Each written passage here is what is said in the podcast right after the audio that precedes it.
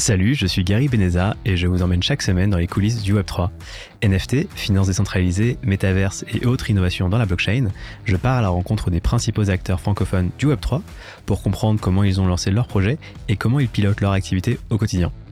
Sans plus attendre, découvrez tout de suite un nouvel invité passionnant qui réinvente le monde d'aujourd'hui grâce au Web3. Et j'en profite au passage, si vous appréciez mon podcast, n'oubliez pas de mettre 5 étoiles ou un avis sur la plateforme que vous utilisez, ça ne prend que quelques secondes et ça fait vraiment plaisir. C'est parti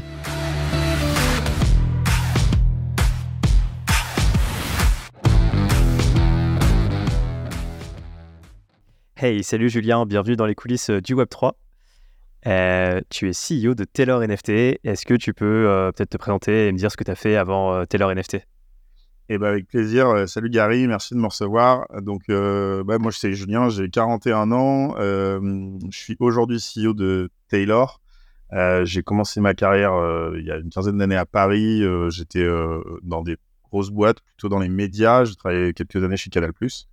en parallèle de ça, j'ai pas mal de passions, dont une qui m'habite toujours et qui m'a beaucoup habité, c'est le théâtre. Donc, j'ai été aussi un petit peu comédien à Paris pendant quelques années.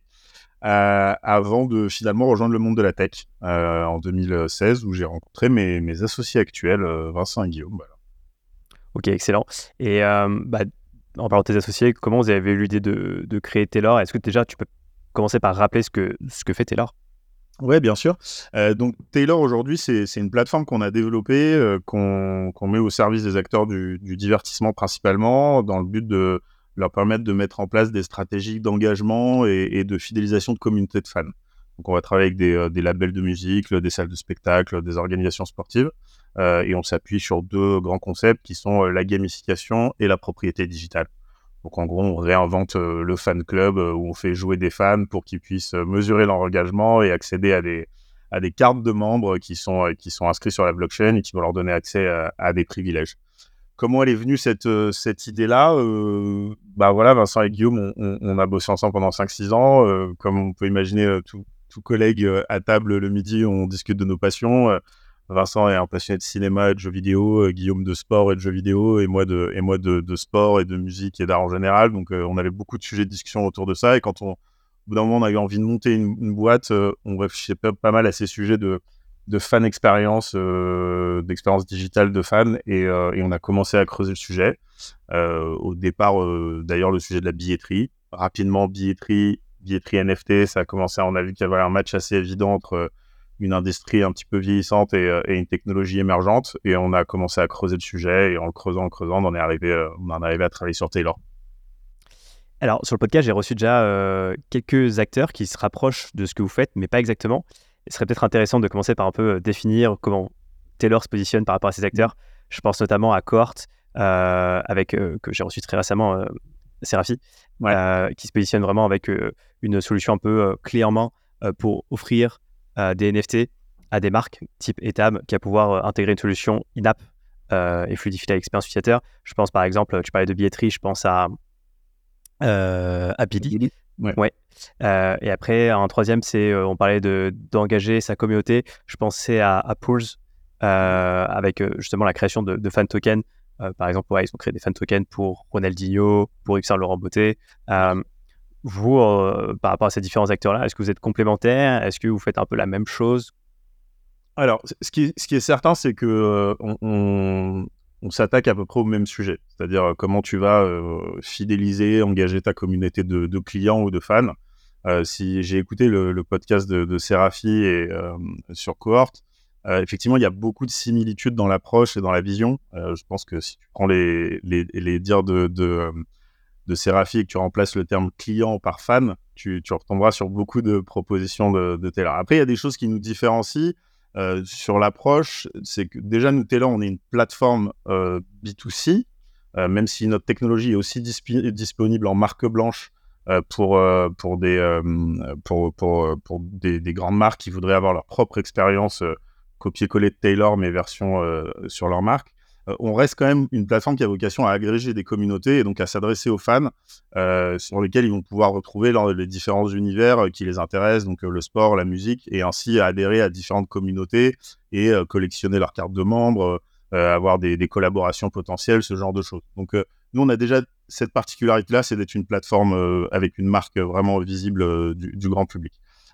Ensuite, l'aspect qui nous différencie pas mal aussi, c'est tout l'enjeu de gamification. Aujourd'hui, nous, la propriété digitale et la gamification sur la plateforme, elles elles ont une importance similaire. Donc, on a, développé beaucoup de choses autour des quêtes en ligne, des quêtes IRL, ce genre de choses. Et ça, c'est aujourd'hui pour nous un vecteur d'engagement qui est hyper important, qui va permettre de fidéliser en créant des interactions euh, récurrentes. ça, c'est quelque chose qu'aujourd'hui les acteurs que, tu as cités ne euh, proposent pas forcément. Euh, par rapport à un Billy, c'est vrai que Billy sont très orientés aujourd'hui billetterie. Alors après, j'aime pas parler à la place à la place des autres boîtes, mais mais c'est ce qui nous différencie aussi. Nous aujourd'hui, on va pas rentrer forcément que par le billet. Euh, on va potentiellement travailler par exemple avec des artistes qui n'ont pas forcément d'actualité événementielle, mais qui ont envie de créer euh, une expérience communautaire autour d'une sortie d'album, autour de, leur actualité, et, euh, de créer des fan clubs comme ça qui vont s'inscrire dans le long terme. Et, ensuite, je dirais vis-à-vis de Pulse, un des éléments différenciants, c'est que nous, aujourd'hui, on ne fait pas de fan token, tout simplement.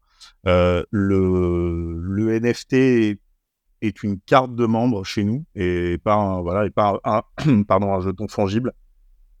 Euh, et donc, il n'y a pas forcément euh, euh, de, de, de, notion d'investissement ou de, tu vois, de, cours de bourse, du token, ce genre de choses. vraiment, notre volonté chez Taylor, c'est c'est d'essayer d'aller parler au cœur des fans et, et, de les, et, de les, faire venir pour l'expérience et uniquement l'expérience. Et, et, donc le, le NFT est un outil et, devient un moyen et, pas, et vraiment pas une finalité chez, Taylor. Ok, donc ouais, vous faites à peu près comme Cohort, sauf que Cohort c'est vraiment de la marque blanche, alors que vous, c'est tout se passe sur votre plateforme. Et la différence, c'est que sur vous, vous êtes vraiment focus aussi sur l'aspect gamification, euh, un peu comme euh, ce que fait Zilly aussi, euh, mais intégré. C'est ça. Ça. Nous, c'est un peu comme si on avait un Zilly incorporé dans un Cohort, si tu veux. Ok, voilà, c'est un mix des deux. Ok, super par, par rapport à la discussion qu'on va avoir, je te propose peut-être déjà d'aller en détail sur bah, comment vous avez créé Taylor. Et après, on viendra sur euh, quelques use cases intéressants. Euh, je pense notamment, moi, je vous avais connu il y a quelques, peut-être mois ou années, hein, euh, avec le use case de l'Olympia. Ouais. c'est la première fois que j'avais entendu parler de Taylor. Après, j'ai vu que vous avez fait pas mal de projets. Pas mal aussi hein, de, salles de spectacle. Hein. On pense, je pense au Bataclan, au Grand Rex, la Cigale. Il y a le RCT aussi, euh, avec qui j'avais bah, justement j'avais interviewé Karen Jouve, qui les a ah accompagnés là-dessus. Et récemment, j'ai vu passer le Tour de France. Donc voilà, on reviendra un peu sur ces différents use cases. Si tu as d'autres projets d'ailleurs que tu voudrais mettre en valeur, ce sera avec plaisir. déjà, un peu pour ouais, aller à la genèse de Taylor, comment ça s'est passé Donc vous étiez à, table, vous avez ces, discussions avec tes associés, vous êtes dit, tiens, il y, y, a quoi jouer sur les NFT parce que vous étiez dans la tech, mais pas forcément peut-être dans le monde de la blockchain à ce moment-là? Ouais, pas du tout. Nous, on est, on, connaissait pas forcément euh, le, monde de la blockchain. Euh, on, avait envie d'entreprendre dans la tech. Comme je disais, voilà, une des verticales qui nous intéressait, c'était le divertissement, c'était l'expérience de fan. Donc, on a commencé à creuser le sujet euh, de, l'expérience de fan, notamment, comme je disais, l'expérience de, de, billetterie. A, voilà, c'est un sujet aujourd'hui, la billetterie. Il y a énormément de choses encore qui sont perfectibles, sur lesquelles on, on peut travailler. Euh, et pendant qu'on étudiait ce sujet-là, en 2021, en fait, on a juste vu arriver euh, la vague euh, NFT, mais, mais comme le grand public, quoi. On, on, a découvert ça, on a commencé à se poser des questions, et je pense qu'on a eu, comme beaucoup de gens, la révélation autour de, la propriété digitale, le fait de passer du Web 2 au Web 3, cette espèce de troisième dimension qui, qui s'inscrivait sur, sur le web. Et, on a compris ce que ça allait représenter sur plein d'aspects. Donc vraiment, au départ, on a, on a creusé le sujet de la billetterie avec, et on s'est dit, ok, il y a un y a, y a un potentiel sujet autour du software de billetterie où tu vas arriver avec trois arguments principaux qui vont être euh, la limitation de la fraude, euh, la régulation du second marché euh, avec les systèmes de royalties des smart contracts et puis l'aspect communautaire, faire du billet plus qu'un billet et en faire une carte de membre. Il s'est avéré qu'on a creusé, nous, principalement le troisième sujet. On s'est rendu compte que c'est ce qui fonctionnait le mieux et c'était... voilà, aujourd'hui, il y a, y a, finalement assez peu d'acteurs qui ont des problématiques on va dire, de fraude et de régulation du second marché. Ça reste un peu niche, en fait, les gens qui ont un succès euh, euh, certain et qui remplissent des stades euh, à coup sûr. Donc, donc vraiment, en revanche, le côté ton billet de spectacle, je vais en faire plus qu'un billet, ça va être un outil de fidélisation, un outil de marketing d'engagement. Voilà, c'était juste en se confrontant au marché, en fait, en, parlant aux, organisateurs, aux labels, qu'on s'est rendu compte qu'il y avait vraiment quelque chose là-dessus. et donc, on a vraiment creusé ce sujet-là. Et, et, notre première collaboration, effectivement, ça a été, ça a été l'Olympia on a eu la chance de travailler avec un premier client qui était assez prestigieux euh, et donc lancer ce programme de membres qui s'appelait VOGs euh, qui s'appelle toujours The OGs d'ailleurs, euh, avec l'Olympia, et donc une série de cartes de membres qui allaient donner euh, des accès privilégiés aux membres de la communauté de l'Olympia. Les salles de spectacle, globalement, ont un vrai, une vraie problématique de création de communauté et d'engagement, parce que voilà, quand tu penses salle de spectacle, tu te dis plutôt je vais dans cette salle parce que mon artiste préféré y va, et je vais pas forcément y aller parce que c'est telle salle. Il s'avère que c'est pas forcément vrai. Déjà, il y, y, a, beaucoup de gens qui sont fidèles à des salles de spectacle particulièrement à Paris où on a des salles euh, hyper iconiques avec des ambiances euh, très particulières. Et donc, il y a des gens qui sont fidèles, réguliers et qui vont regarder la programmation d'une salle euh, avant, de, avant de, de regarder tel ou tel artiste. et donc, l'Olympia avait vraiment cette problématique de OK, comment je peux créer un club, une communauté forte d'ambassadeurs. et c'est vrai que quand on les a abordés, au début, on n'a pas du tout parlé techno, Web3 ou NFT on, on avait des discussions avec eux sur euh, c'est quoi vos problématiques aujourd'hui euh, et, et, ça faisait très longtemps qu'ils avaient envie de, de, travailler autour de la, de notion de fidélité, euh, d'engagement. Et il s'avère que quand on leur a présenté en plus une technologie innovante qui allait permettre voilà, de rendre les, les fans propriétaires, de, de, de, les engager de manière encore plus forte, bah, ça a matché et, et, ils ont dit go assez rapidement. Donc voilà, donc oh, oh, c'est pour ça que ce premier use case de salle de spectacle, évidemment, on a amené, amené d'autres après. Ça, ça a évidemment permis d'aller travailler derrière avec le Bataclan, avec le Grand Rex aujourd'hui, avec la salle de la Cigale. Mais on a vocation à travailler dans le divertissement avec tout ayant droit ou tout leader de communauté. Donc, euh, comme tu le dis, on a, on a aussi travaillé avec, euh, dans le sport avec, avec le Tour de France, qui avait, eux, une problématique plus de, de saisonnalité, avec un événement qui a lieu une fois par an. leur problématique, c'est de savoir comment ils peuvent conserver un lien fort et euh, récurrent avec euh, leur communauté de fans qui est énorme dans le monde. Euh, comment, comment voilà, créer ce lien Donc, on a travaillé avec eux lors de l'annonce du parcours du Tour de France qui avait lieu au courant de l'hiver. Et donc, on a créé toute une expérience gamifiée autour de la détention de NFT qui représentait justement les, les différentes étapes du parcours. Donc, ça, ça a été une super, une super expérience avec eux qui a super bien fonctionné. et parallèlement aussi, comme tu disais, avec le Rugby Club de Toulon, où là, c'est Karen de Dors qui, qui nous a apporter le client, si j'ose dire. Euh, c'est eux qui, c'est Dors qui s'occupe de la stratégie d'engagement de fans euh, du, Rugby de Toulon. Et donc là, nous, on arrive vraiment euh, en tant que fournisseur de, technologie, donc avec notre plateforme. et le, RCT peut déployer sa stratégie d'engagement sur la plateforme Taylor, comme je disais, à la fois en marque blanche, mais tout ce qui se passe sur les marques blanches ont aussi lieu aussi sur la plateforme Taylor. Donc les points d'entrée peuvent être différents pour les fans peuvent arriver par la musique puis être fans de rugby. C'est aussi l'intérêt de Taylor, hein. c'est de croiser ces, ces, univers-là et de créer des effets réseau. Et, dernièrement, si tu veux que je déroule un petit peu tous les projets sur les événements, on, avance, mais euh, euh, bah, le jour, voilà, on enregistre ce podcast euh, aujourd'hui et aujourd'hui on annonce un, un partenariat stratégique avec, avec Warner Music France. Donc on, on, est très heureux, on va, on va accueillir des artistes signés chez Warner sur la plateforme. Euh, pour créer euh, bah, voilà, des, des, fan clubs avec euh, la possibilité pour ces fans de, jouer auprès, autour de l'univers de leur artiste, de, mesurer leur engagement, de se comparer avec les autres fans, de prouver qu'ils sont plus fans que les autres et d'avoir accès à des cartes de membres de ces communautés d'artistes qui leur donnera accès derrière à, des expériences privilégiées, des pré-écoutes, des channels de discussion avec les artistes, des, places de concert et ce genre de choses. Voilà. Et tu as des exemples d'artistes qui sont sur ce label? Oui, ben, alors la première artiste avec laquelle on, va travailler s'appelle euh, Bianca Costa. Voilà, c'est une artiste euh, qui, qui, perce pas mal en ce moment, qui était euh, nommée récemment aux Flammes la cérémonie de, remise des prix autour de l'univers du hip-hop. donc ça, c'est la première artiste. Puis il y a un autre, une autre univers autour duquel on va travailler avec Warner Music, sur lequel on travaille déjà, c'est un média. Warner Music a fait l'acquisition d'un média hip-hop qui s'appelle Hip Hop DX. Euh, et aujourd'hui qui est présent sur les réseaux sociaux euh, traditionnels, donc euh, Instagram et Twitter. Et leur ambition, c'est de créer une communauté d'ambassadeurs très forte autour d'un Discord et, de la, et autour de potentiellement demain de, de, voilà, de cartes de membre de, cette communauté. Et pour, pour revenir sur l'Olympia, et tu parlais également de label, comment ça s'est passé au tout début? Toi, tu avais déjà des, tu connaissais des gens dans ce milieu-là, ou comment ça s'est passé pour justement intégrer ce milieu et, et pouvoir justement échanger avec les personnes de ce milieu-là euh. Alors, pour l'Olympia, c'est un truc dont je suis, euh, et, je pense que ça peut être une, bonne, euh, un bon exemple de, de, cold mailing ou de, de, comme quoi il faut toujours tenter. Je pense que ce mail, je l'encadrerai si, si Taylor devient ce que je voudrais qu'il devienne. c'est que j'ai fait un call LinkedIn à Laurent de Cerner, le, le, le président de l'Olympia. Euh, et c'était à l'occasion de la sortie des NFT de Coachella, le festival euh, américain. Et, euh, et je lui ai juste envoyé le lien et je lui ai dit Bonjour Laurent, je viens de découvrir ce que, ce que fait Coachella autour de leur festival avec ces, NFT d'accès à vie au festival. Pourquoi l'Olympia se lance pas dans, dans des expériences privilégiées pour sa communauté Et il m'a juste répondu Je me posais exactement la question rencontrons-nous. Et voilà, et c'est comme ça que, que l'histoire est née. Donc, ce petit mail LinkedIn, je pense que je l'encadrerai dans le futur si tout se passe bien. Euh, donc le passe comme ça. Et puis ensuite, euh, en, alors moi j'avais quelques connexions dans le monde des médias et, de l'entertainment parce que je suis passé chez Canal+, donc évidemment. Et puis on a, on a la chance aussi, on a, on a un artiste au capital de la boîte, donc donc donc, tu peux citer le nom d'ailleurs ou... oui, bah, c'est, c'est Kian Kojandi, le, fondateur de Bref, qui, qui fait partie de nos actionnaires et qui, qui accompagne le projet.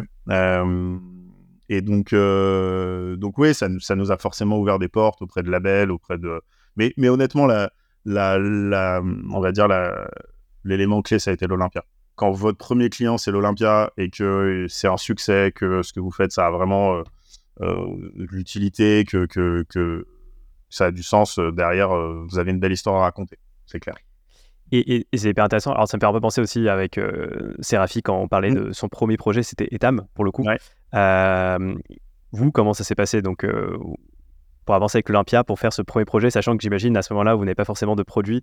Euh, comment vous avez... Ah, non, non, on a euh, à ce moment-là, euh, alors je pense qu'on a commencé à, vraiment les premières discussions avec Laurent de l'Olympia. ouais, j'avais un PowerPoint, quoi. Vraiment, pour le coup, on, était au tout début, ça devait être février 2022. et le, finalement, le, la sortie du projet, c'est en juillet. Donc, on a fait, à partir de premières discussions, enfin, de toute façon, on était en train de construire le produit, on savait à peu près où on voulait aller. Hein, donc, euh, donc euh, voilà, les discussions ont mis, quelques mois parce que parce que c'est quand même pas anodin hein, pour une salle de spectacle euh, comme l'Olympia d'annoncer qu'avec la première salle en France ou potentiellement même au monde à lancer une carte de membre NFT. le processus de décision chez eux, il, est forcément un peu long. Ce qui a décidé le truc et ce qui a fait qu'on a accéléré, c'est que en fait j'avais une autre salle de spectacle qui, était intéressée et Laurent de Cerna voulait être le premier. Donc à un moment j'ai envoyé un mail, je lui ai dit écoute Laurent, c'est maintenant où je pars avec. Euh, je lui avais laissé la primauté, euh, c'était sûr que ce serait lui s'il voulait y aller, et, ça s'est décidé comme ça. Donc, euh, quand on a lancé en juillet, c'est sûr que le projet, le produit était absolument pas ce qu'il est aujourd'hui, clairement. Hein. il y avait, d'ailleurs, par exemple, il n'y avait pas de gamification encore, il n'y avait pas de quête, c'était vraiment une plateforme de mint de NFT avec une marketplace et quand même toute la partie ticketing, on va dire gestion des utilités. Aujourd'hui, quand vous avez une carte de membre de l'Olympia, on vous génère un QR code peut être scanné dans la salle, qui va vous donner accès à des boissons, qui va vous donner accès au, contrôle d'accès tout simplement au vestiaire. Euh, ça, on l'avait développé, on l'a développé pour la sortie de ce projet-là. Et puis depuis, après, on a... il n'y avait pas encore la marketplace d'ailleurs quand on a lancé en juillet euh, euh, cette opération-là. Vous aviez votre NFT, vous ne pouviez pas encore le, revendre.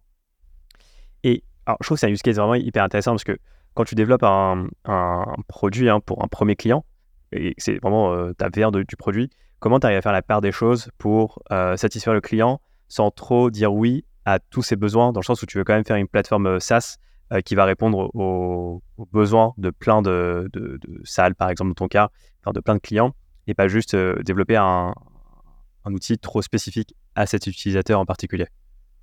Alors, nous, ce qui est sûr, c'est que déjà, on est des experts du SaaS. Ça fait huit ans qu'on fait ça. Dans la précédente startup, on était dans la mobilité, on faisait un SaaS, c'était dans la gestion de flotte de véhicules en temps réel, un truc euh, un peu Uber-like. Donc faire du SaaS complexe avec beaucoup de fonctionnalités, avec beaucoup de choses et prioriser, c'est quelque chose qu'on sait super bien faire. Donc, euh, donc on avait très rapidement une vision assez claire de qu'est-ce qui était notre MVP euh, et, et, en quoi ça allait quand même au départ répondre aux besoins de notre client, qui était de fédérer une communauté autour de la propriété de, de cette carte de membre. Donc on, en vrai de vrai, le, au début, pour ces, premiers clients, c'était pas. il n'y avait pas trop de sujets. et, puis, et puis après, il y a aussi un truc, c'est que tu, tu, quand on a lancé cette opération, le but, c'était déjà de pouvoir délivrer des cartes de membres avec des utilités derrière.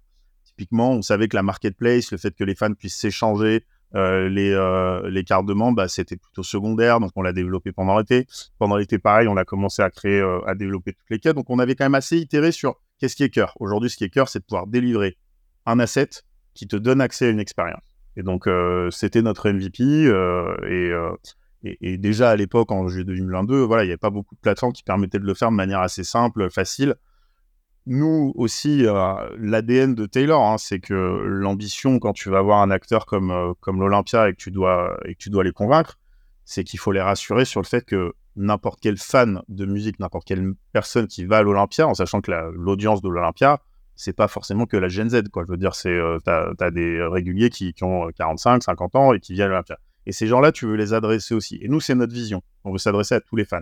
Donc, ce sur quoi on a aussi beaucoup travaillé dès le début, c'est sur la facilité d'accès euh, au service. C'est-à-dire euh, se connecter avec une adresse email ou un Google Connect, pouvoir acheter ta carte de membre en carte bancaire, donc tout ça, voilà, c'est les choses prioritaires. C'était, euh, on a développé notre propre tech euh, de wallet. Euh, on a, voilà, on a intégré les paiements carte bancaire. Enfin, et, vraiment, ça pour nous, c'était, c'était le sujet cœur et c'était, ça faisait partie vraiment du besoin du client. C'était dire, ok, je, je veux pas perdre mes, mes fans. Je veux envoyer une newsletter à mes X dizaines de milliers ou centaines de milliers de personnes qui suivent l'Olympia et que quand ils arrivent, ils comprennent ce qui se passe. Et donc euh, ça, voilà, on a, vraiment réduit le, truc à son minimum, c'est euh, facilité d'utilisation et euh, expérience. Et, c'est intéressant, bah, justement, on avait le, même sujet de discussion avec Serafis, c'est-à-dire que Cohort a vraiment créé sa propre technologie de wallet, et vous, vous avez fait la même chose. c'est vrai que pour un MVP, vous auriez pu passer par une solution existante, je pense notamment à Magic Link, hein, qui permet de générer des wallets pour une adresse mail donnée. Mmh. et, pourquoi vous n'avez pas opté pour cette solution-là? Parce que vous vouliez vraiment être avoir la bah main mise sur le, dessus?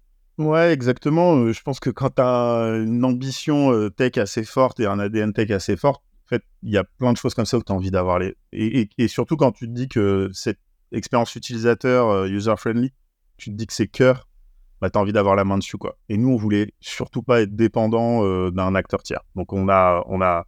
Et aujourd'hui, je le dis franchement, sans prétention aucune, mais je suis hyper fier de l'expérience que tu as sur Taylor. c'est, voilà, c'est comment dirais-je, similaire à n'importe quelle expérience Web 2 classique. Sauf que derrière, bah, tu as vraiment des NFT, tu as vraiment un wallet et que c'est, du Web 3. Mais on a fait quelque chose parce que voilà, on, s'est aussi inspiré de, boîtes. Hein, tu vois, on avait regardé par exemple ce que faisait un Sora ou ce genre de choses. et, et c'était vraiment important pour nous de créer notre expérience Taylor.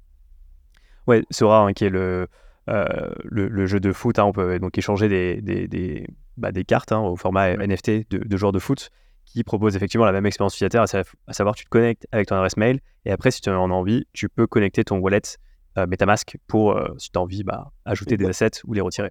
Bah exactement, et nous, c'est pour le coup, on a vraiment eu cette approche où on s'est dit, on, ira vers une solution full Web 3, full décentralisée petit à petit avec les utilisateurs.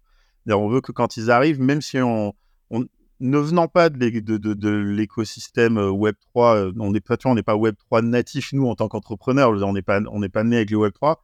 Euh, on s'est dit, allons-y petit à petit avec les utilisateurs. Donc au début, quand tu arrivé sur Taylor, on te crée ton wallet tu n'avais pas possibilité de créer, de connecter ton MetaMask. Tu vois, c'était pas prioritaire au début quand on allait onboarder les premiers fans de l'Olympia, quelque part, ils, ils, ont la plupart acheté leur premier NFT sans même savoir ce que ça voulait dire, sans même savoir ce que c'était.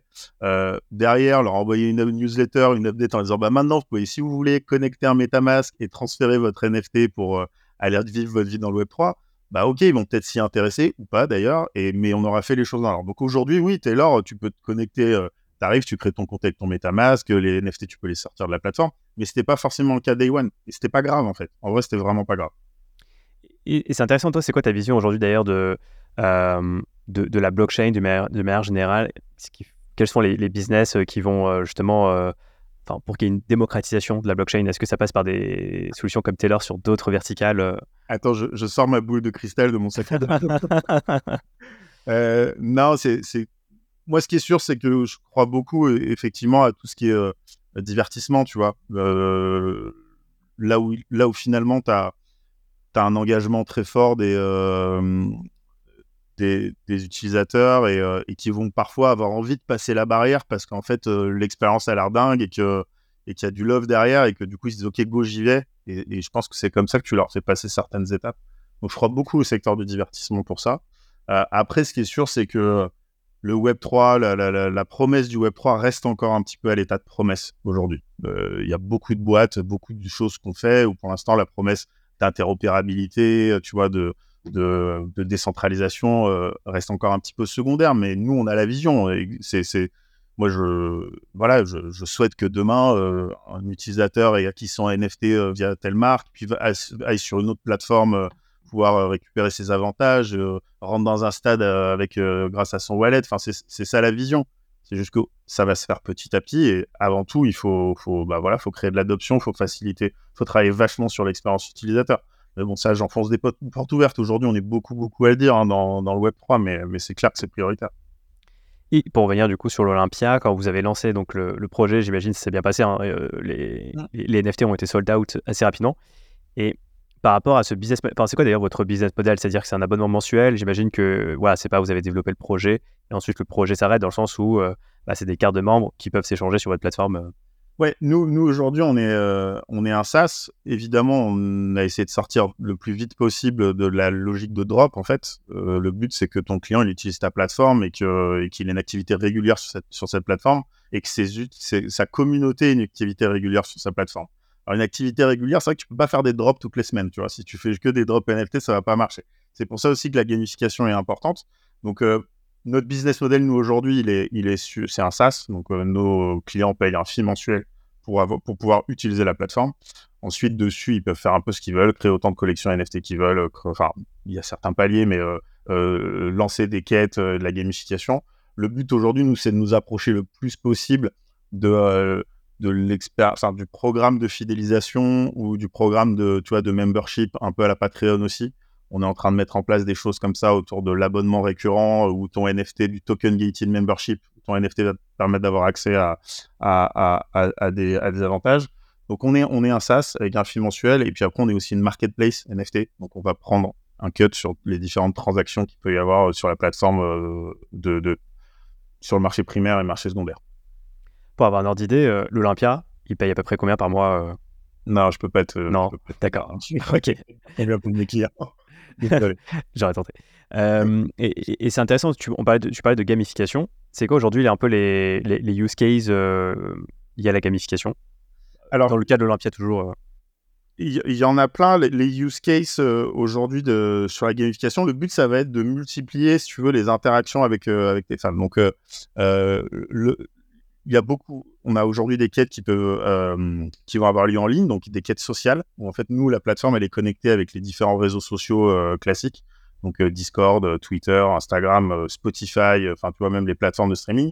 Et le but, c'est d'aller mesurer l'engagement de tes fans. Donc, plus ils vont, tu vois, partager du contenu, liker des choses, streamer, mais tu peux aussi, on se connecte aussi avec les, avec les logiciels de billetterie. Donc, plus ils vont être fidèles dans la billetterie, les, les plateformes de e-commerce, plus ils vont t'acheter des choses.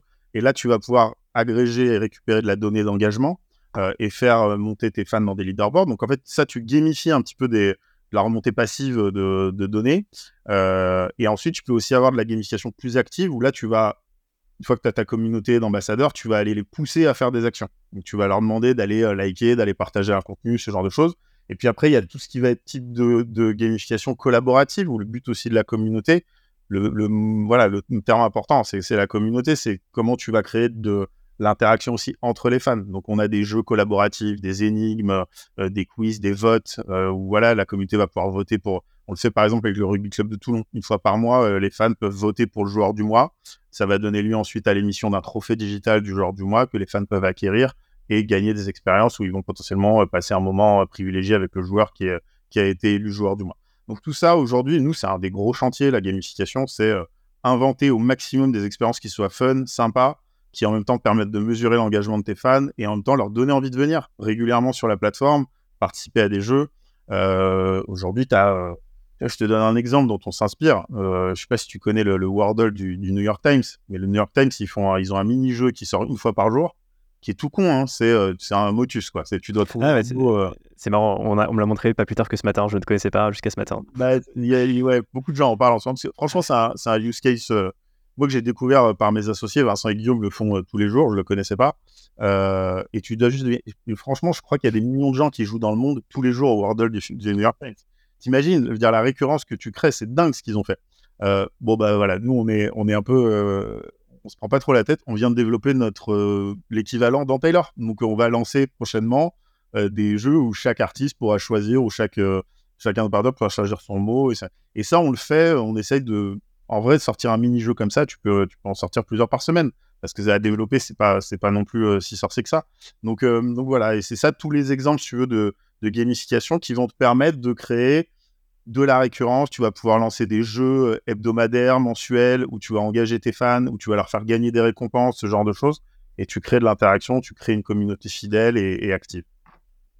Et tu parlais de Spotify, euh, j'imagine l'idée par exemple c'est pour un artiste donné de voir voilà euh, combien un utilisateur a eu d'écoute, a réalisé d'écoute pour cet artiste, et après peut-être le mettre en top de liste s'il y a un prochain NFT qui va être euh, lancé pour cet artiste ou même euh, euh, un prochain concert. Voilà, l'idée c'est de privilégier aussi ces actions-là.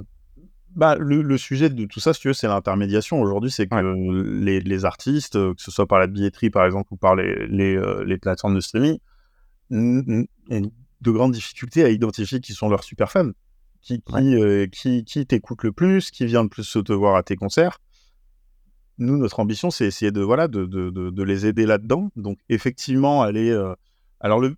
surtout, il y a un écueil dans lequel on ne veut pas tomber, c'est de générer de... la fausse activité. Tu vois, aller pousser un mec à aller streamer 100 mmh. fois un titre, ça n'a pas de sens. Aujourd'hui, les, les, les, majors se battent énormément contre ça parce que ça flingue euh, voilà, la, crédibilité de l'industrie et tout. Mais en revanche, oui, moi, j'aimerais bien pouvoir euh, aller identifier qui sont les fans les plus. les historiques, les plus fidèles. Je prends souvent en pitch les, mon exemple personnel. C'est que moi, je suis un, je suis un très grand fan d'Orelsan et je fais partie du top 0,1% des top streamers d'Orelsan. Donc, euh, il y a peu de gens qui écoutent Orelsan plus que moi. Euh, cette donnée, je l'ai su parce que euh, parce qu'à un moment Spotify me l'a envoyé dans la rétrospective que tu as en fin d'année là où ils te disent voilà qui est ce que tu as écouté bah Orelsan il sait pas qui je suis et potentiellement, Orelsan, s'il me proposait un, super concert, euh, tu vois, avec des places, euh, bah, euh, je serais, je, serais, je serais, très captif. S'il me proposait du merch un peu exclu, je serais très captif. Mais, mais il sait pas qui je suis. Voilà. Ouais, effectivement. De, de, proposer un concert au top fan. C'est marrant, dans la, dans la même, même expérience utilisateur, un jour, j'ai reçu un mail de Spotify qui me disait j'avais accès à une vente en avant-première pour le concert des Red Hot parce que j'écoutais beaucoup les Red Hot. Euh, donc voilà, pareil. ils, le font, en partie. Voilà, mais bon, c'est vraiment pour des artistes très connus et, ils le font très rarement, j'imagine. Et donc l'idée, c'est de. Voilà. Et c'est ça. Et aujourd'hui, tu as des artistes qui sont en développement et qui ont besoin euh, très rapidement d'identifier qui sont leurs, tu vois, leurs fans les plus fidèles pour pouvoir euh, bah, les fédérer, les fidéliser et faire en sorte de, de garder un contact avec eux. Quoi. Et pour venir euh, donc, à ce use case d'Olympia, une fois qu'il a été lancé, que ça a été un succès, vous vous en êtes servi après pour aller voir d'autres salles. Or, tu disais qu'il y avait une autre salle qui était déjà en discussion, avec lesquelles vous étiez en discussion en parallèle. mais ça a été vraiment un bon use case pour ensuite faire l'acquisition de façon plus importante et développer les, développer, ouais, le, les contacts comme je te le disais, après, ça a été plus un, effet euh, d'opportunité. C'est vrai qu'au départ, moi, je, on, ne visait pas forcément les, les salles de spectacle euh, spécifiquement, hein, euh, mais, mais c'est vrai que l'Olympia nous a amené forcément à aller voir Là, aujourd'hui, on travaille avec le Grand Rex. On est hyper fiers de travailler avec cette salle de cinéma. on a lancé un, un, programme de membres avec eux, pareil, qui est gamifié, on va dire, de l'acquisition de ta carte, où tu dois réaliser des quêtes pour pouvoir avoir accès à la prévente. Et ensuite, chaque les cartes de membres, en fait, euh, pour y accéder, il faut que tu collectionnes six cartes de membres de six personnages différents que tu vas pouvoir fusionner sur la plateforme. On va burner tes six NFT, on va t'en générer un nouveau et tous les avantages que tu avais, tu les transformes en avantages à vie. Donc ça, c'est cool. C'est, tu vois, pendant six mois, tu as une expérience de, quête pour aller chercher tes cartes et tout, et de, collectionneur aussi qui est vraiment cool. Euh, donc oui, oui, aujourd'hui, on a vocation à travailler avec euh, toutes les salles de spectacle et, et, une fois que tu as ta carte de membre, le but aussi derrière, c'est vraiment de créer euh, bah, des mécanismes de fidélisation, tu vois, comment tu vas euh, inciter les gens à revenir le plus régulièrement possible dans la salle, en mettant des QR codes dans la salle qui vont pouvoir scanner en disant à chaque fois que j'étais là, tu vois, je suis venu tel jour, ça leur fait gagner des points, des choses comme ça. Donc euh, on réfléchit à tous ces mécanismes que nous on développe et ensuite c'est à la salle de mettre en place. je reviens à un point qui est important, c'est vrai que le, but hein, d'une salle de faire ces opérations-là via Taylor, c'est pas de gagner de l'argent au one shot, euh, mais c'est surtout en fait de trouver une nouvelle façon d'engager l'utilisateur. Alors j'imagine dans le cas de l'Olympia, euh, j'ai plus le chiffre en tête hein, de combien ils ont gagné avec la vente des NFT. Euh, peut-être quelques dizaines de billets d'euros. ouais, c'est ça en gros. mais, mais l'intérêt derrière, d'ailleurs, en termes de business model, j'imagine que dès qu'il y a une revente d'un NFT sur la plateforme Taylor, eux touchent des royalties, c'est-à-dire qu'ils vont prendre un pourcentage de commission sur la revente, au même titre que vous. Exactement. Après, tu parles d'un sujet qui est important pour moi. c'est qu'aujourd'hui, les, partenaires avec lesquels je travaille et avec lesquels j'essaie de travailler, c'est important pour moi qu'ils comprennent qu'ils sont dans une démarche d'investissement. Ils sont dans une démarche de, création de communautés fortes, d'engagement, et ils ne sont pas dans une démarche commerciale. En tout cas, dans un premier temps. C'est-à-dire que, et je prends régulièrement cet exemple, tu vois, des, euh, trouve que l'exemple le plus criant, c'est les, euh, créateurs de contenu euh, sur, tu vois, YouTube, les YouTubers, les streamers. Aujourd'hui, on voit vachement les résultats de ces gars-là. Tu vois, un Squeezie, ce qu'il arrive à faire, c'est juste dingue. le gars, voilà, il est multimillionnaire. Dès qu'il touche un truc, ça se transforme en or. C'est dingue. Mais ces mecs-là, ils ont passé combien de temps à pas gagner un rond pendant des années, à compte du contenu tous les jours, tu vois, à, avoir le vrai sincère. Et je trouve que c'est la bonne euh, image de ce que la construction d'une communauté. Au début, tu donnes. Pour moi, c'est ça car au début, c'est toi qui donnes et c'est toi qui, qui essaye de construire un truc cool et que les gens s'agrègent autour. Et ça, c'est un investissement. Euh, et donc, moi, c'est ça que j'essaye de, de, de, bah, de, faire comprendre à mes partenaires, c'est qu'au départ, ils vont pas forcément gagner de l'argent euh, et ils vont peut-être même en perdre un petit peu, mais à long terme, s'ils font les choses bien, ce qu'ils ce qu'ils auront créé sera juste une valeur inestimable. Euh, donc l'Olympia, je te le dis, oui, ils ont vendu au départ leurs cartes, mais par rapport aux avantages qu'il y a dans les cartes, honnêtement, c'est n'est pas une opération rentable. Ce qui est rentable pour eux, ça va être le fait que ça y est, ils ont une communauté. quand ils invitent, ils font une soirée à l'Olympia spécifiquement pour eux, tout le monde vient. Les gens en parlent, il y a d'autres personnes qui commencent à avoir envie de faire partie de la communauté, potentiellement, tu vois, effectivement, comme tu l'as dit, il y, a, un système de royalties, donc les cartes prennent de la valeur, donc euh, du coup, derrière, tu vois, c'est hyper vertueux, et puis après, surtout, euh, tu as envie de faire grandir ta communauté, donc potentiellement, tu émettras d'autres NFT, d'autres cartes de membres, il y a de plus en plus de gens qui viendront, et tu, crées quelque chose de, de petit à petit. Quoi. Ouais, j'avais demandé d'ailleurs, il y a, enfin, il y a, de l'usage sur les NFT qui ont été émis euh, euh, via la plateforme Taylor euh, pour l'Olympia, c'est-à-dire que les gens continuent à se l'échanger et à surtout ouais. enfin, utiliser les avantages qui créent. Oui, bien sûr. moi, il y a deux choses dont je suis assez fier sur, sur l'Olympia. C'est que, un, oui, il y a des, il y a des échanges. Donc, tu, tu as, des personnes qui recherchent des cartes. Quand l'Olympia annonce que il y aura euh, au sein de la communauté, il y aura deux personnes qui pourront assister à la cérémonie des Césars qui est à l'Olympia. Bah, tu as des gens qui viennent voir. Mais il est à combien le floor de la carte? Parce que potentiellement, je vais pouvoir tiré au sort. Donc, ils regardent. Donc, ça, c'est le premier truc c'est que oui, il y, a des échanges. Et puis, il y, a, de l'usage. C'est-à-dire qu'il y a aussi des gens qui viennent à l'Olympia, qui utilisent leur accès VIP. Tu vois, ils vont pas, vont pas faire la queue. Tous les membres de la communauté font pas la queue à l'Olympia. Donc, ça, c'est quand même quand tu as 2000 personnes qui attendent toi tu arrives et tu tu tout le monde c'est quand même assez cool donc euh, il y, a, vraiment et le deuxième truc dont je suis assez fier finalement c'est que la valeur des cartes a augmenté mais la valeur des cartes elle est très représentative euh, de la valeur réelle de ce qu'il y a derrière tu vois aujourd'hui tu as des cartes où il y a euh, un concert pour deux personnes par an à vie ça s'échange à quelques milliers d'euros mais c'est pas débile tu vois tu sens que les gens viennent pas pour spéculer tu sens que mmh. le mec qui va l'acheter, il va se dire, bah en fait, euh, moi, cette carte, potentiellement, là, je suis à Paris pendant 5-10 ans, bah, elle, vaut, elle vaut, pour moi, elle vaut cet argent plus tous les événements euh, euh, à côté auxquels je vais avoir accès. Et ça, c'est ça, c'est cool, c'est que on fait pas, nous, on regarde pas bear market par bear market, on s'en fout en fait. Je fais un truc qui est absolument pas spéculatif. Donc, et ça, c'est ça, c'est vraiment cool, je trouve. Et un autre point, c'est est-ce que, j'imagine que oui, le le fait d'attester qu'un enfin, un utilisateur, hein, finalement un fan, est allé à tel concert euh, et que cette preuve, cette preuve d'avoir euh, assisté au concert sera euh, justement pour prendre la forme d'un NFT dans Taylor, c'est quelque chose qui est sur la roadmap, j'imagine, de pouvoir. Oui, c'est déjà le cas. C'est déjà le cas. Ouais, ouais, faire des. des on appelle ça des mémorias chez, chez Taylor. C'est des NFT qui prouvent que tu étais à, à, tel instant, à tel endroit. Donc, pour l'écosystème Web3, euh, tout le monde va penser à un acronyme à quatre lettres euh, qui commence par POA et qui finit par P. euh, c'est euh, oui, oui, c'est ça. Aujourd'hui, c'est quelque chose qui est live sur la plateforme. On peut à tout moment émettre un NFT. Alors, il, a, il a la particularité chez Taylor, c'est que nos mémorias sont intransférables.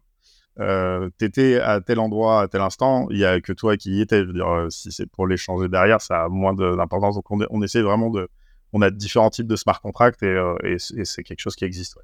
Alors, sans trop rentrer dans la tech, est-ce qu'on parle de pas de NFT du coup, mais de Soulbound Token ou c'est encore autre chose euh C'est juste qu'il est pas C'est-à-dire, oui, c'est un NFT qui est sur ton wallet et que tu pourras pas bouger. Donc, oui, c'est équivalent. Pour l'instant, l'usage qu'on en a, c'est vraiment cette preuve de présence.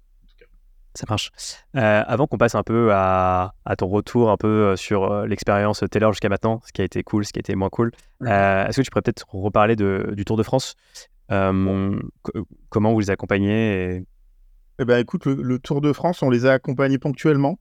C'était un proof of concept qui était autour de l'annonce du, parcours du Tour de France, donc en, à l'hiver 2022-2023. leur ambition, c'était de d'engager euh, leur, euh, leur communauté de fans autour de l'annonce du parcours. Donc, on a créé euh, une expérience en marque blanche qui était aussi disponible sur Taylor, je le dis encore une fois, mais qui était, qui était principalement marque blanche disponible depuis leur, leur site internet. et c'était un jeu où les fans ont joué pendant de nombreuses semaines, pendant, pendant une première fois quatre semaines. ils ont joué à des quêtes, des énigmes, ce genre de choses autour du parcours, donc pour découvrir le parcours, chacune des étapes, ainsi de suite. Euh, pour gagner euh, des NFT qui allaient leur donner accès à des expériences. Donc il y a 21 personnes qui ont gagné 21 euh, NFT uniques de chacune des étapes du Tour de 2023 et, elles, auront l'occasion là pendant le Tour de, vivre l'étape qu'elles ont gagnée en voiture suiveuse au sein du peloton. et de voilà donc une expérience qu'il y a peu de gens qui ont, accès à ce genre d'expérience et donc ça c'est très cool et la deuxième étape du jeu, une fois que les 21 personnes ont, gagné, c'était de collectionner les 21 étapes. Euh, donc là, on a remis en place euh, des jeux et euh, là, il y avait des packs de d'étapes à gagner, un peu en mode panini, quoi. Tu, pouvais gagner des packs de 5 étapes ou les acheter. Et il fallait collectionner tes 21 étapes pour reconstituer tout le parcours. Encore une fois, fusionner tes 21, burner tes 21 étapes et obtenir le NFT du parcours. Et là, encore une fois, ça donnait accès à de nouvelles expériences, ce genre de choses. Donc, c'était assez cool. Le concept a super bien fonctionné. Ce qui était dingue, c'était de voir euh, l'engagement des, fans. Euh, les quêtes étaient disponibles à midi euh, tous les jours. Et, sur le Discord du Tour de France, on, voyait les gars qui se préparaient. Ils avaient des fichiers Excel où ils préparaient toutes les questions possibles sur l'étape du jour, la thématique, pour être le. Parce qu'en fait, on avait un peu gamifié aussi le, le système de réponse. Si tu étais le premier à répondre à ta quête, tu avais le maillot jaune dans le Discord. Et ça, les gars, ils étaient, comme des fous. D'être le maillot jaune dans le Discord du Tour de France pendant une journée. Euh, et, donc, du coup, à midi une, tu avais mes centaines de personnes qui, qui, avaient déjà répondu à la question. C'était dingue. Ok, excellent. Et, le Tour de France, euh, pour l'instant, ouais, c'est resté à l'étape de proof of concept. Ils veulent pas aller plus loin et, renouveler le. Je peux pas en parler. C'est voilà. Bien sûr. Mais euh, en, gros, ouais, bah, je pense que beaucoup de boîtes aussi non blockchain hein, font du la blockchain pour voir, mais après ça prend plus de temps de, Exactement, mais après, c'est une question aussi de, tu sais, de vision, de conviction en interne. C'est des grosses boîtes et tout, donc tu as, des gens qui sont très convaincus en interne, d'autres qui sont qu'il faut convaincre un peu plus. Je prends l'exemple du rugby club de Toulon. bah, on a la chance, ils ont la chance et on a la chance, ils ont un directeur général qui a une vision Web 3 et lui, bah non, là, on est parti sur plusieurs années. Il n'y a pas de sujet, quoi. C'est un contrat long terme et, et, ça va être vraiment cool. Donc ça dépend, ça dépend du cas. Ouais, carrément. Après, j'ai l'impression, ouais, pour euh, revenir sur le RC Toulon, qu'en plus, ils ont un Head of Web 3 en interne, donc ça permet aussi de faciliter euh, ce genre d'opération. Bah, de toute façon, c'est assez représentatif. Hein, quand tu, as un poste dédié, euh, tu vois, on le voit avec le. J'étais récemment à une table ronde où il y avait le, Head of Web 3 du Paris Saint-Germain. C'est un signal fort. Quand tu recrutes quelqu'un qui est dédié à, une technologie ou à un univers, bah, ça veut dire qu'il y a une vraie volonté, il y a une vision derrière. Complètement. La semaine dernière, j'ai interviewé Guillaume, qui est Head of Web 3 de l'écurie de Formule 1 Alpine. Euh, j'ai l'impression que c'est pas le cas de toutes les autres écuries. Euh, ça, c'est encore une exception. Pourtant, ils ont tous des logos crypto hein, sur leur voiture. Ouais. Alors, il y, a Mercedes qui a enlevé celui de FTX euh, il y a pas très longtemps. FT quoi? FT, voilà. On ne reviendra pas sur, sur cette plateforme, mais voilà. C'est... Il y a eu un avant, un après, j'ai l'impression, entre la Formule 1 et la crypto. pour venir maintenant peut-être à, à, Taylor et, et faire un peu une une analyse euh, de, ce qui a bien marché euh, jusqu'à maintenant. Euh, tu es content de, bah, j'imagine, de ce, partenariat avec l'Olympia, de vraiment après la, suite. Qu'est-ce que tu aurais pu, par contre, enfin, quelles sont les erreurs que vous avez commises Alors, alors, deux choses. Moi, je, pensais à deux choses là. Je pense qu'au début, quand, quand, tu lances comme ça, il y a un des trucs avec le recul où je me dis que parfois on est allé trop loin, c'est c'est dans l'accompagnement euh, de nos clients sur euh, le conseil. C'est-à-dire qu'on a parfois passé beaucoup de temps, tu vois, à, travailler sur la, DA, le, storytelling, ce genre de choses. mais qui du coup, on a, les projets ont été top, mais, mais je pense que parfois, tu vois, tu, tu sors de ta position de nous, on est une boîte tech et on, et on délivre une plateforme et c'est à tes clients d'utiliser ta, ta, plateforme pour déployer leur stratégie. Parfois, on a mis trop la main dans la stratégie. Ça, c'est un truc où je me dis, il y a certains, certains partenariats où on est allé trop loin et c'était pas, voilà, c'était pas forcément notre rôle, c'est pas forcément nécessaire. Peut-être que j'aurais pu pousser euh, mes clients à prendre une agence pour le faire à, ma place. Euh, ça, aurait été pas mal. Après, dans ce type de cas, j'ai l'impression que euh, moi, je comprends complètement la finalité, c'est que tu as envie d'optimiser ces premiers partenariats et qui sont vitaux pour la suite. Donc, en, soi, c'est juste un moyen de maximiser peut-être ton, ton, retour. Oui, évidemment, mais, mais, mais tu vois, il y a un curseur à mettre, quoi. C'est-à-dire que, voilà, je, je pense qu'on a poussé le curseur, ce qui a fait qu'on a fait des projets vraiment dingues, mais on a peut-être poussé le curseur un peu trop loin. Ça, c'est le premier truc. Et après, euh, tu sais, je, pense juste à un truc, c'est qu'on peut aller toujours plus vite aussi. Aujourd'hui, euh, la boîte, elle a, elle a, elle a un, un, an et demi, un peu moins. Euh, clairement, le, partenariat qu'on annonce avec Warner, c'est un, un, gros step. Moi, ça fait des, mois que je voulais qu'ils tu vois, ils sortent plus vite et tout. Donc, tu as, toujours ce, cette volonté où tu dis, est-ce que j'aurais pu aller plus vite? Peut-être, je sais pas. Après, tu peux aussi euh, te dire que tu as fait les choses étape par étape, brique par brique. Finalement, euh, voilà, tu, réussis à convaincre et tu réussis à, à, avancer euh, parce que tu as mis les pièces les unes sur les autres, qu'il ne faut pas non plus trop, trop voler. Mais voilà, mais c'est les deux choses. Après, sinon, globalement, d'un point de vue produit, honnêtement, j'ai la chance d'être accompagné par deux gars qui sont juste incroyables sur la partie produit et tech. Donc, j'ai franchement pas de regrets. Il n'y a rien sur la plateforme que vraiment je me dis, on, on a perdu du temps ou quoi. Euh, on est allé assez vite et aujourd'hui, la plateforme fait beaucoup de choses. Euh, donc, euh, ouais, non, c'est. Et d'ailleurs, c'est. Ouais. Content, bah, c'est top. Et, toi, d'ailleurs, c'est quoi ton quotidien aujourd'hui C'est quoi les grandes actions Alors, aujourd'hui, mes grandes actions, moi, c'est de toujours chercher de nouveaux partenaires. Donc, je suis beaucoup sur la partie sales. Il s'avère que pour l'instant, je suis encore seul sur cette, sur cette partie et ça, ça fait partie des enjeux futurs de la boîte. Hein. C'est de, de, scaler aussi sur, sur la partie sales. Donc moi, c'est ça, c'est principalement aller chercher les partenariats et aussi beaucoup encore euh, accompagner mes partenaires. Euh, les, bah, tu vois, on parlait des partenaires avec lesquels on avait potentiellement fait un POC. Bah, c'est comment on transforme derrière. Donc euh, aujourd'hui, notre enjeu, il est là. le partenariat, partenariat pardon, avec Warner, évidemment, va prendre de plus en plus de place et de temps parce que, bah, en fait, nous aujourd'hui on signe des des, des, comment dire des IP quoi tu vois des, marques quoi et, et, et, quand tu signes Warner bah, des marques derrière il y en a potentiellement des centaines parce que chaque artiste est une marque donc euh, ça veut dire que j'ai là un client avec lequel je vais pouvoir travailler sur euh, et voilà on a des discussions sur plein plein d'autres choses donc euh, donc ça, ça, ça va nous prendre pas mal de temps à chaque fois de voilà de, de cadrer avec quel artiste potentiellement il faut aller bosser en priorité et ainsi de suite euh, donc ouais, c'est ça l'enjeu. Et après, on a un deuxième enjeu qui est, euh, qui est important. Je, réponds à des questions que tu me poses pas, mais euh, j'ai envie de le dire. Vas-y, vas-y. Aujourd'hui, on s'est attaqué principalement à des, à des grosses IP, quoi, enfin, des belles marques et tout. le but, c'est aussi d'ouvrir la plateforme à n'importe quel artiste, n'importe quel créateur de contenu. Tout ce qu'on fait aujourd'hui en termes de mécanique d'engagement, de gamification, de création de, cartes de membres et tout, ça peut très bien fonctionner sur euh, un, artiste indépendant euh, en développement qui est tout seul chez lui et qui a envie de lancer, euh, tu vois, ses quêtes et sa gamification. Donc là, on est en train, la, la, plateforme est en bêta sur, sur une version self-service de, de, de Taylor, en fait, tout simplement. Ouais, j'imagine qu'au début, donc que ce soit l'Olympia et les autres projets, il y avait quand même un besoin d'onboarding de vos équipes. Et là, l'idée, c'est euh, bah, de permettre à n'importe qui de. De toute manière, euh, on, en reparle, on, on, en parlait tout à l'heure, je ne l'ai pas forcément mentionné, mais les, les, sur l'année 2022, nos clients n'avaient pas accès back-office. Donc, hum. euh, c'était nous qui paramétrons. Depuis 2023, on commercialise vraiment un back-office en, SaaS. Et donc là, nos clients peuvent être autonomes sur la plateforme. Après, il y a une différence entre s'adresser à une entreprise qui va avoir des équipes qui va gérer ton back-office et potentiellement aller dresser, tu vois, la créateur économie n'importe quel créateur indépendant qui a envie de, qui a envie d'utiliser ta plateforme. Hmm.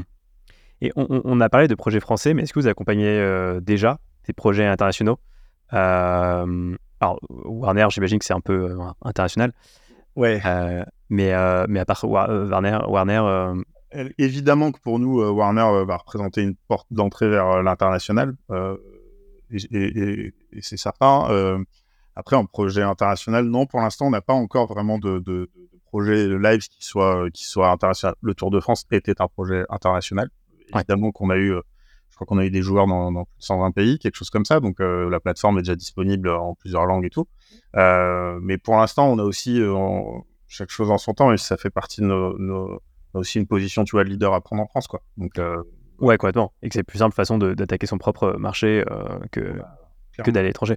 Et d'ailleurs, vous, à l'international, est-ce que vous avez d'autres, vous avez des concurrents C'est qui d'ailleurs ces concurrents on a des concurrents à l'international. Alors, le, moi, celui auquel je pense tout de suite dans la musique, c'est LimeWire, euh, qui, euh, qui peut ressembler un petit peu à ce qu'on fait sans la gamification. Mais c'est une plateforme euh, musicale où tu, voilà, ils ont signé aussi un deal, je crois, avec un, major. et tu vas pouvoir voilà, avoir accès à la communauté d'un artiste. donc, assez, assez, assez similaire. Alors c'est assez marrant parce que LimeWire, euh, moi j'avais le souvenir, je m'étais arrêté à, 2005 où c'était un peu euh, comme Emule, quoi, un, logiciel de, téléchargement peer-to-peer hein, euh, de, musique. Ouais, exactement, c'est la même marque, hein, ils ont gardé, je crois, la même identité visuelle en plus, mais ils ont juste récupéré la marque. J'avoue que je me souviens pas si c'est les mêmes fondateurs, mais, mais en tout cas la marque est relancée et en version voilà, plateforme d'engagement Web3. Quoi. Ok, ça marche je te propose de, conclure, euh, Julien, peut-être passer aux, actualités de, de on a parlé de la fameuse actualité euh, du jour. Est-ce qu'il y en a d'autres euh, enfin, d'autres choses sur lesquelles tu souhaiterais communiquer Oui, a, priori, quand sera diffusé ce, ce podcast, on, aura annoncé un, un, nouveau partenariat avec un festival de musique qui s'appelle Garo Rock. voilà, qui va lancer, qui vont lancer, ils vont lancer leur expérience pour leur communauté. Euh, en plus, c'est cool s'ils ont une nouvelle euh, direction artistique autour du festival et tout. Et là, ils créent voilà, une communauté euh, Web3 sur, sur la plateforme avec des expériences pendant le festival. Donc, les, fans vont pouvoir, pendant le festival, réaliser des chasses au trésor, des quêtes pour gagner des expériences VIP. Et il y a aussi, alors c'est particulier parce que c'est aussi une fête foraine, donc il y a plein d'attractions. Donc, il y a pas mal de choses à gagner. Et puis, c'est intéressant parce que, parce que Garo c'est aussi une marque qui a plusieurs événements dans l'année. Donc, ça va être l'occasion pour eux de, de, rassembler une communauté digitale sur une plateforme et de leur proposer voilà, un membership et l'accès à, à, des expériences pendant toute l'année sur leurs différents événements. Ça, c'est cool. C'est aussi un gros step pour nous. C'est notre premier festival et pas des moindres parce que c'est clairement un des plus gros, des plus gros festivals en France. Et on n'a pas parlé, mais j'imagine que vous avez une application mobile pour permettre aux utilisateurs de. ouais, bah, ça fait partie de la roadmap produit. Euh, aujourd'hui, la solution Taylor, elle est disponible principalement au web, mais bon, euh, tout à fait accessible euh, mobile. Il hein, n'y a, a, pas de sujet. On a une application, mais qui est assez légère, c'est-à-dire c'est vraiment pour le contrôle d'accès. Tu vas pouvoir, tu as accès à tous tes NFT et tu as accès à tous les QR codes qui vont te donner accès à des, à des privilèges quand tu vas te rendre sur site. Voilà, et ça se limite à ça. T'as pas euh, la gamification, t'as pas la marketplace, mais ça viendra dans un, dans un second temps. Ok, excellent. Et une dernière question, ce serait quoi le conseil que tu donnerais à quelqu'un aujourd'hui qui veut lancer un projet euh, dans le Web 3 euh, le... Alors le conseil que je me donne et que je donne souvent, c'est quand tu vas voir tes clients, leur parle pas de Web 3 en fait. Hmm. Surtout, leur parle pas de web propre, demande-leur quel est leur problème et, et, et, résous le problème. Et puis, il s'avérera qu'à un moment dans la conversation, tu vas dire web 3 et euh, si ça choque pas, c'est que tout se passera bien.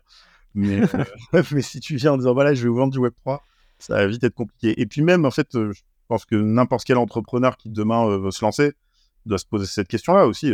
Enfin, ça veut dire quoi aujourd'hui, je vais me lancer dans le web 3 Je suis pas sûr que ça ait un sens je vais me lancer dans tel sujet. Euh, et il s'avère que bah, cette techno, elle répond à la question. Et si c'est pas celle-là, c'est pas grave, prends une autre, tu vois. Je veux dire, tout le monde n'est pas obligé de bosser dans le Web 3. Mais, euh, mais ouais, c'est ça mon conseil aujourd'hui, je pense. Ok, excellent, super conseil. Merci beaucoup, Julien, c'était top. et, et ben, encore euh, félicitations pour ce nouveau partenariat avec, avec Warner. Ouais. Et voilà, c'est déjà la fin de l'épisode. Merci de l'avoir suivi jusqu'au bout. J'espère qu'il vous a plu. Dans tous les cas, je suis preneur de vos feedbacks. N'hésitez pas à me faire des retours sur LinkedIn ou par mail. Mon adresse est dans la description de l'épisode. Et si vous pouvez noter mon podcast sur Spotify ou Apple Podcast, je vous en serai vraiment reconnaissant. Ça ne prend que quelques secondes et ça m'aide à faire connaître mon podcast au plus grand nombre. Je vous dis à la semaine prochaine pour un nouvel épisode.